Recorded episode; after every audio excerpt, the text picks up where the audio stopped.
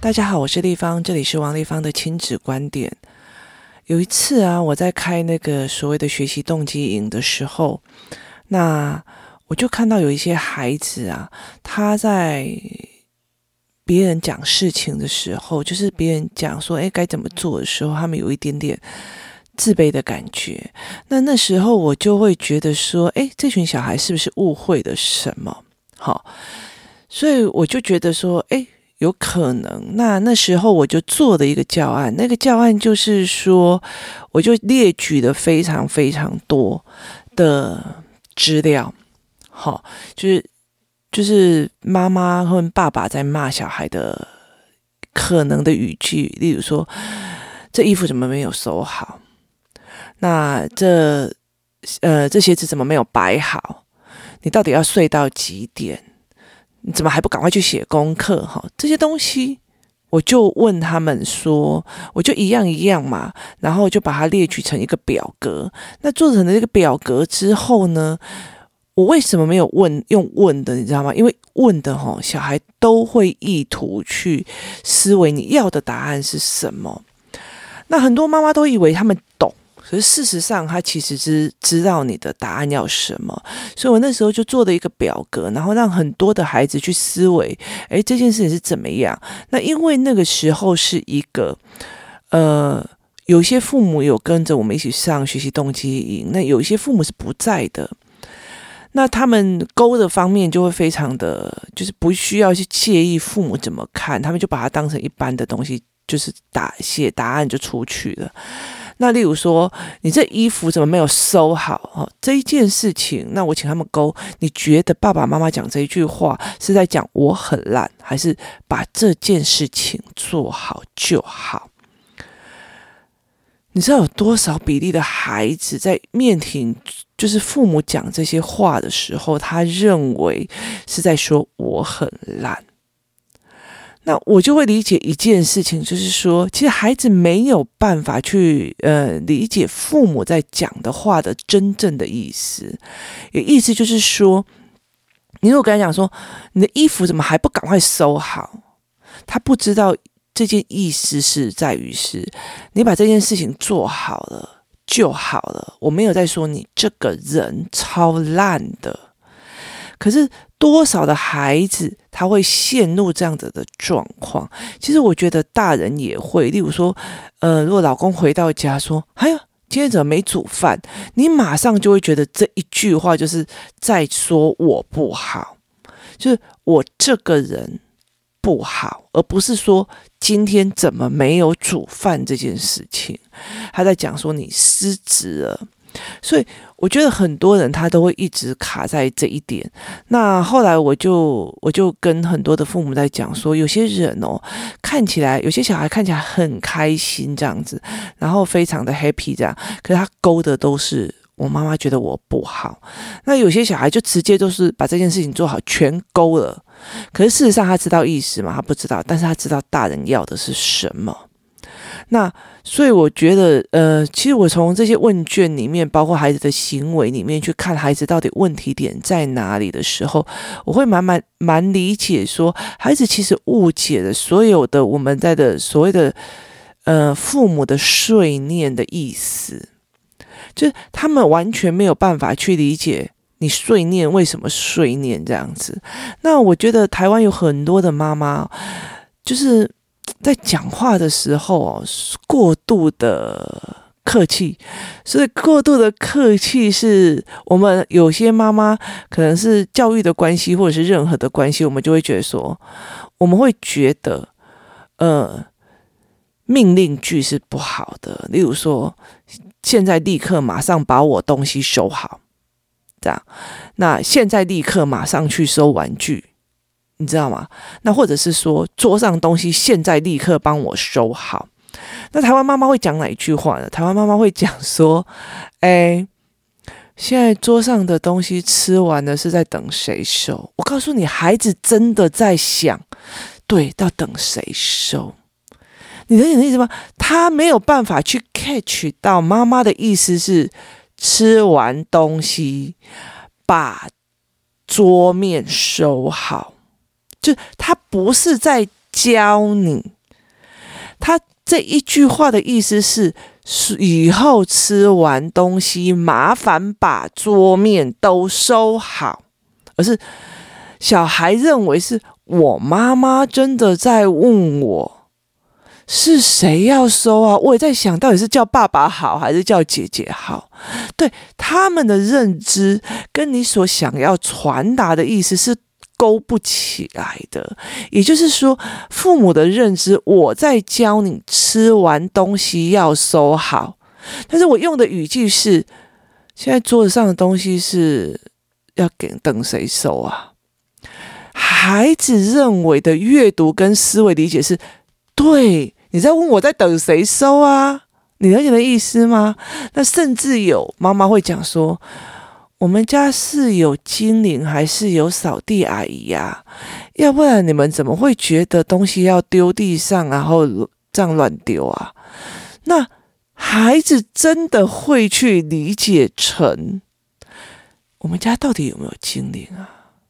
你理解那意思吗？就是其实你这一句话真正的意思是掉在地上的东西收好，扫地扫好。那孩子认为是你在问我问题啊，你没有要教我的意思，所以孩子会走两个方向走，一个是你真的在问我问题呀，那另外一个是你在说我这个人懒。所以他们没有办法把这个问题跟人跟事分开。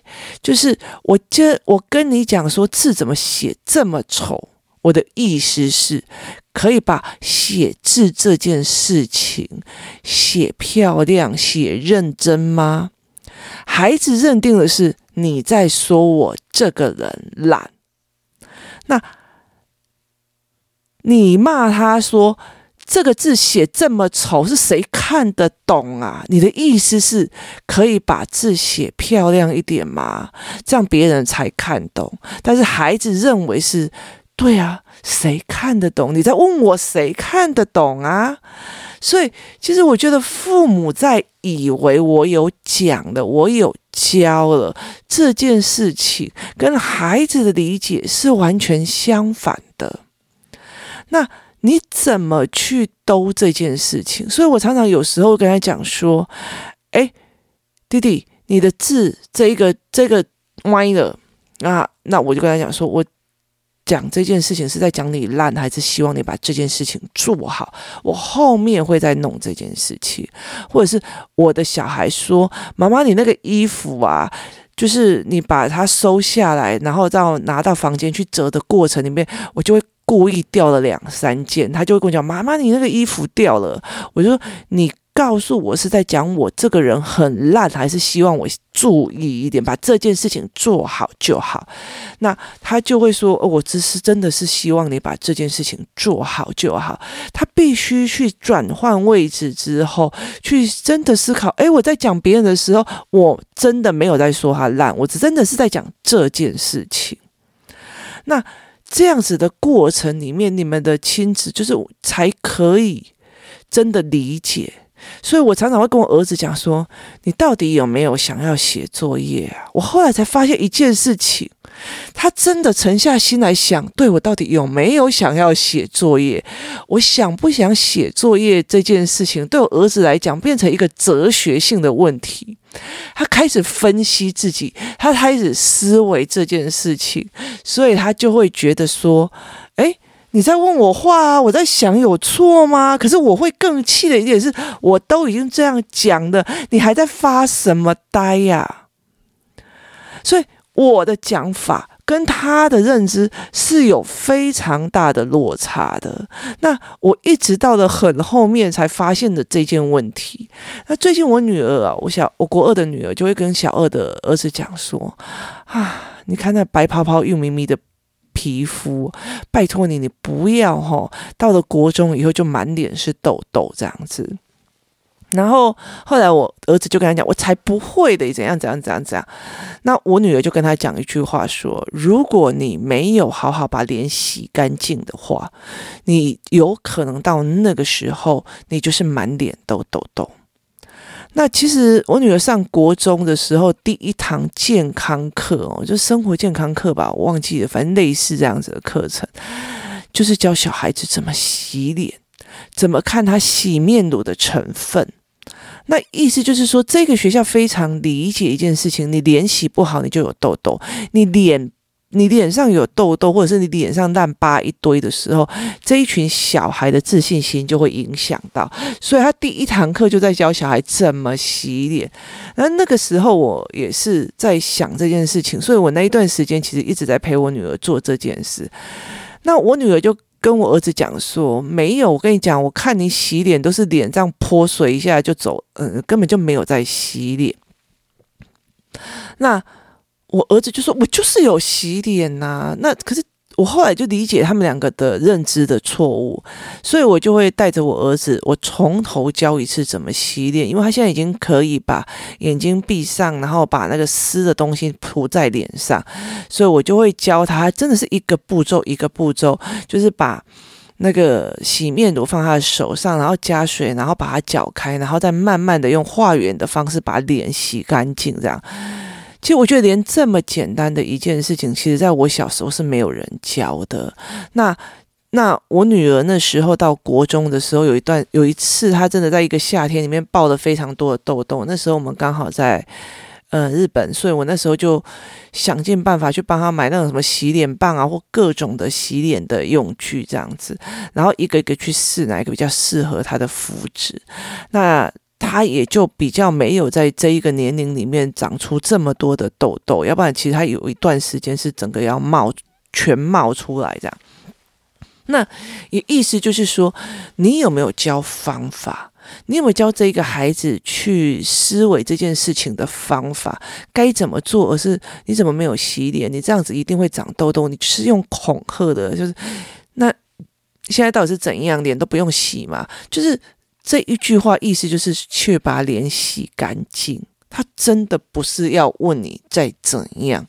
那所以我后来会觉得说这件事情非常非常的有趣。首先呢，你就跟孩子讲一件事情，你要去让他脱离了你在批评他这个人，还在是只要把这件事情做好就好。例如说，你这成绩怎么这么的烂呐？那。你在批评他这个人烂，还是在批评这件事情没有做好？那以成绩来讲，我通常会觉得，为什么你成绩拉不上来？到底问题点出在哪里？我们要不要一起想办法？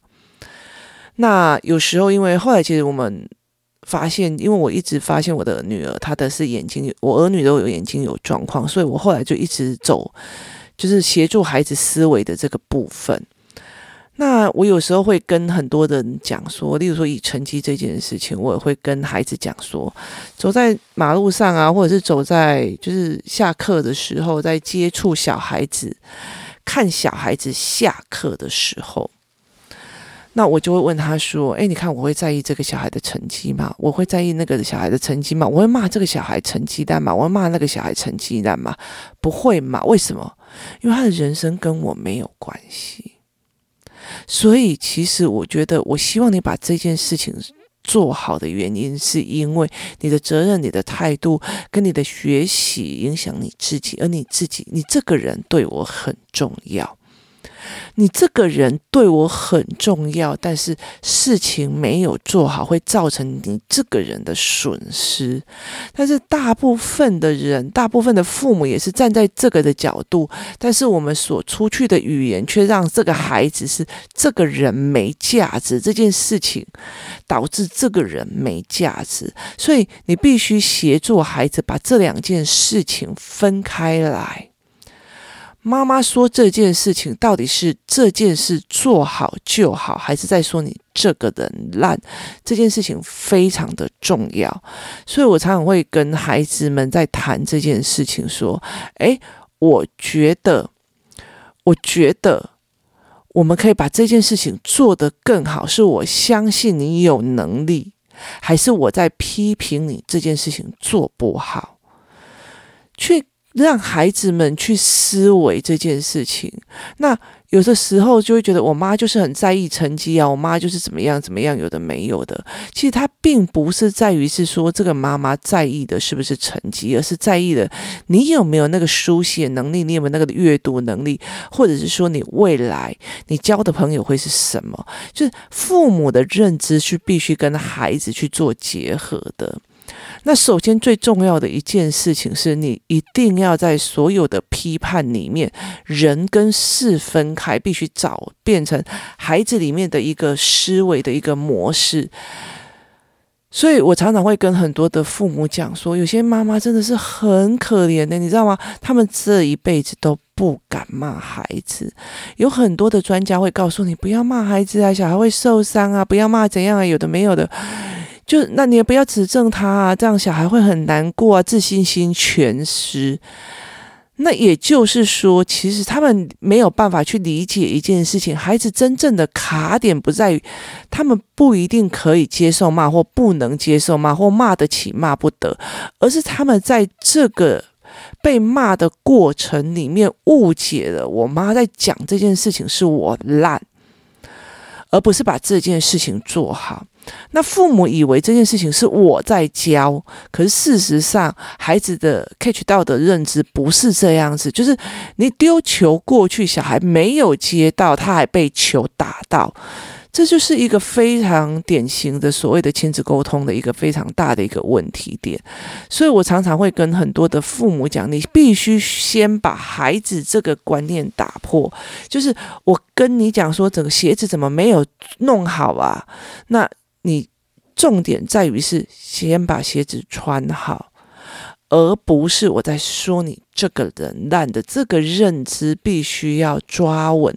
当你抓稳了这个认知之后，那你才有办法去跟孩子们讲说：“诶，这个东西弄好啊，那个怎样怎样。”所以其实我女儿哦，其实很多人就讲说亲子关系哦，你就是。最好就是不要骂，不要打，不要碎念啊，怎么有的没有？我告诉你，我做不到，真的我做不到，因为我觉得关系这件事情，亲子关系、夫妻这件关系这件事情，只要其中一方在忍耐，它就不是好关系。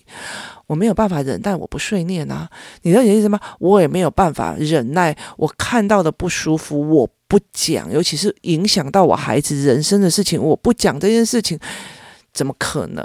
那就代表说我不讲，我通常都在当利戏呀。你听我意思吗？就是我在等着你，看着你的下场。那这件事情我没有办法接受。那所以其实有一次，有一个有一个去亲子营的。爸爸要跟我讲说，我终于知道你为什么这几年这么的低调。你在等某个团体，然后自嘲苦吃，因为你就是不讲他们做错哪里，你也不需要被他们攻击。可是事实上，他们到最后是自食其果。可是我觉得不能这样子想的啊，因为我觉得其实我们每一个人在对自己的孩子都已经是心力交瘁的在教。你一直在看卡点，其实你没有必要去听别人怎么去。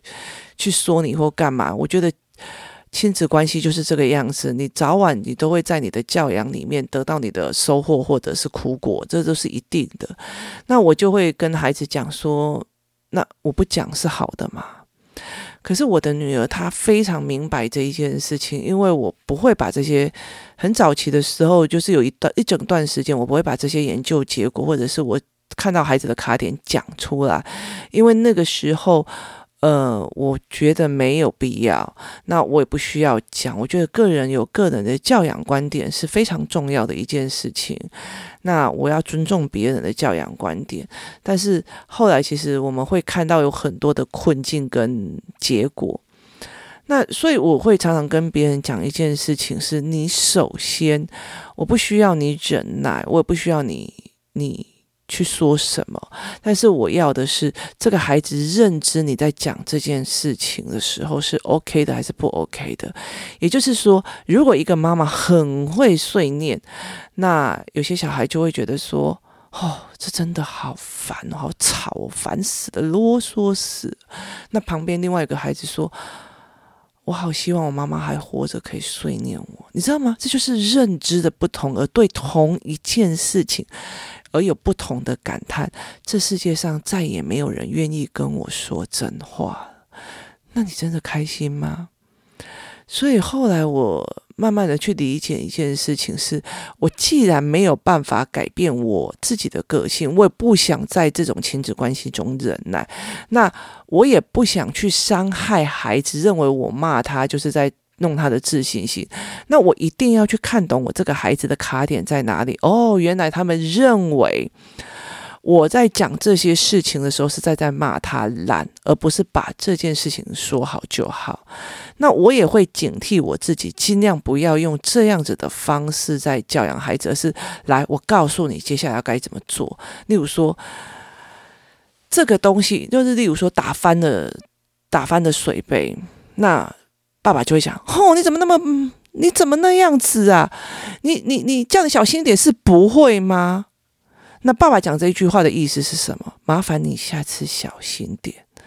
那我的麻我的说法就是说，好，杯子就已经倒了，现在该怎么办？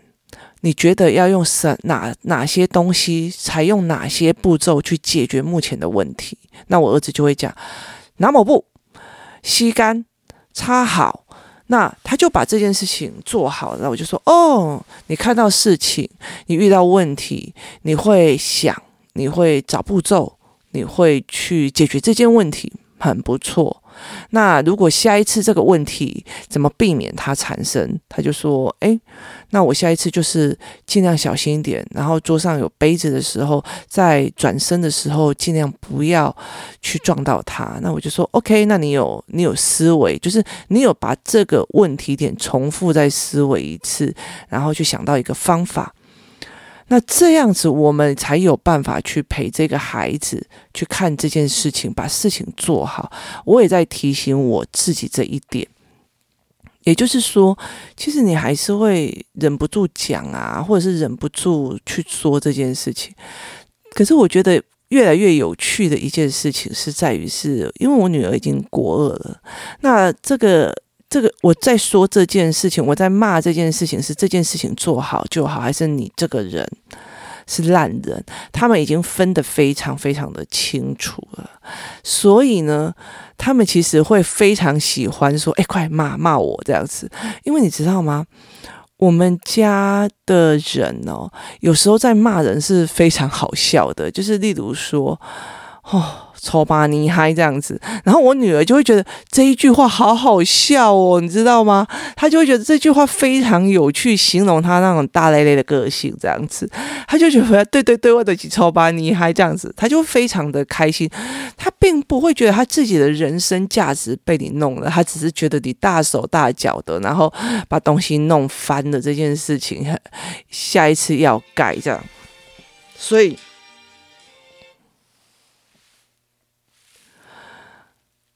他不会觉得你在骂他，他也不会觉得自己的人生价值有改变，所以呢，他会觉得说，你真的只是在教他，然后希望他好，你真的是在为他好。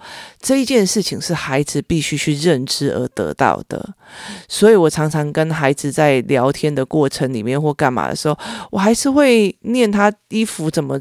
弄个像梅菜干一样啊，或者是说，我觉得姐姐的房间随时都是被炸过的，那他就会觉得很好笑，因为你在形容他的这个语言是有趣的。然后我就说，我现在的背后意思是，现在立刻马上把房间整理干净。那可是以前我会觉得这个都是被被嫌弃、被讲。你懂吗？可是事实上，父母要的就是赶快把房间整理干净。他 catch 到的跟他讲的是没有办法相同的。那台湾有很多的父母，他们讲话真的是有够客气，他不会这样讲说：“我现在就立刻叫你马上把它收好。”你是有听到吗？他会这样讲说：“你现在是觉得有精灵吗？要不然你怎么觉得地上的东西就会有人帮你捡起来呢？”就你以为这样其实是一个非常温婉的说法，但是其实孩子真的在想，会不会有精灵？今天的重点在于是，孩子在面对你对他的批评，是真的觉得你在说这个人烂，还是把这件事情做好就好？你一定要去帮孩子把这件事情讲开来，或者是一直让他练习这一件事情，孩子才会慢慢的、逐步的把事情本身跟个人价值抽开来。如果有一天，他在一个非常重要的场合里面被人家讲说：“诶，这个案子这个状况不会的时候，他才可以就事论事在，而他不是在讲我烂哦，他是在讲这个稿子可以这样子弄。”那我常常我会分享一个，呃，我伙伴里面给我的一个观念哦。有一次就是我的一个稿子哦，被人家改得乱七八糟，那我非常非常的生气，因为他已经跟我的原意产生了一个。一个非常大的呃出入，那我那时候气起来就说我不出版了，我不做了，你了解那意思吗？那马上这一就是有一个呃比较大的主，就是我的 partner 就过来跟我谈，他就跟我讲说，来，你要的是什么？那你在意的点是什么？那如果我这样改可以吗？那事过境迁之后，这件事情也解决了，然后我也出版了。那后来到最后，这个 partner 才跟我讲说，我现在在我在处理事情的时候，他常常在练习一件事情：如果把这一个人的情绪分开之后，事情的本身是什么，我们来处理事情本身就好了。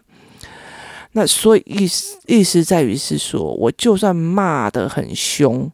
你了解的意思吗？我也会让孩子跟我抽出来，我骂这么凶，我事情的本质这么在意的原因是什么？请你跟我说。那他也会去把它抽清楚。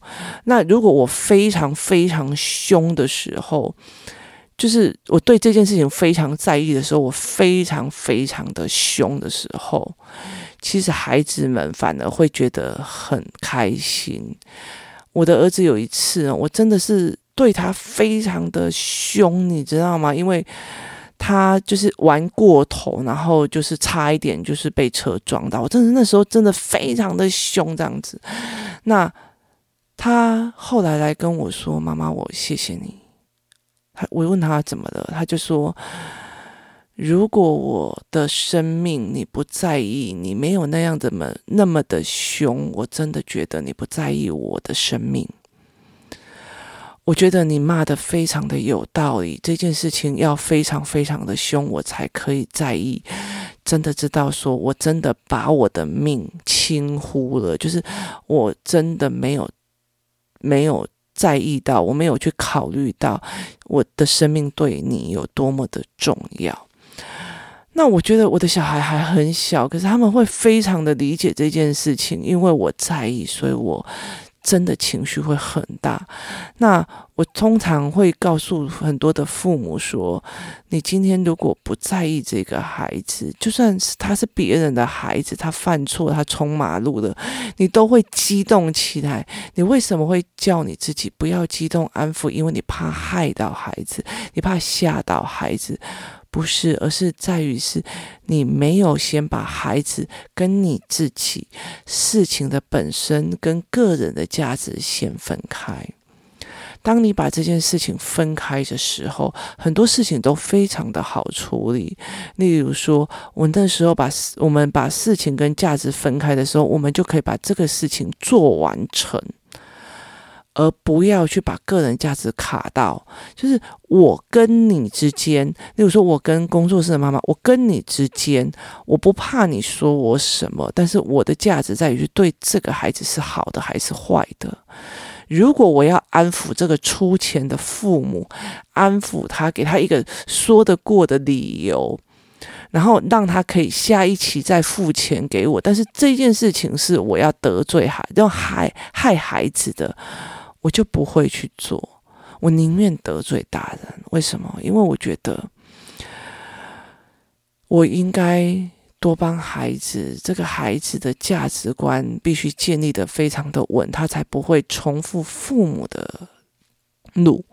我必须让他看到不同的人的处理方式，把事情的本身跟呃个人价值拆开，然后让孩子就事论事的去看一件事情。那妈妈就算骂，那他去抽出这中间的重点是什么，然后去理解而改进，这样子他才有办法以后面对别人真正的。就是为你好，或者是建议的时候，那你才有办法往前，就是你才有办法去往前走，或者是你才有办法去把自己跳到一个更好的境界。今天分享你的观念是，协助孩子去理解我说的这一句话，到底是在骂你这个人不好，还是在告诉你把这件事做好。事与人的价值，帮孩子分开来。事实上，你根本就没有在说他烂，也不要意图去做一个很委屈自己的父母。我们把事情做好，我们把这件事情做好是比较重要的。今天谢谢大家的收听，我们明天见，拜拜。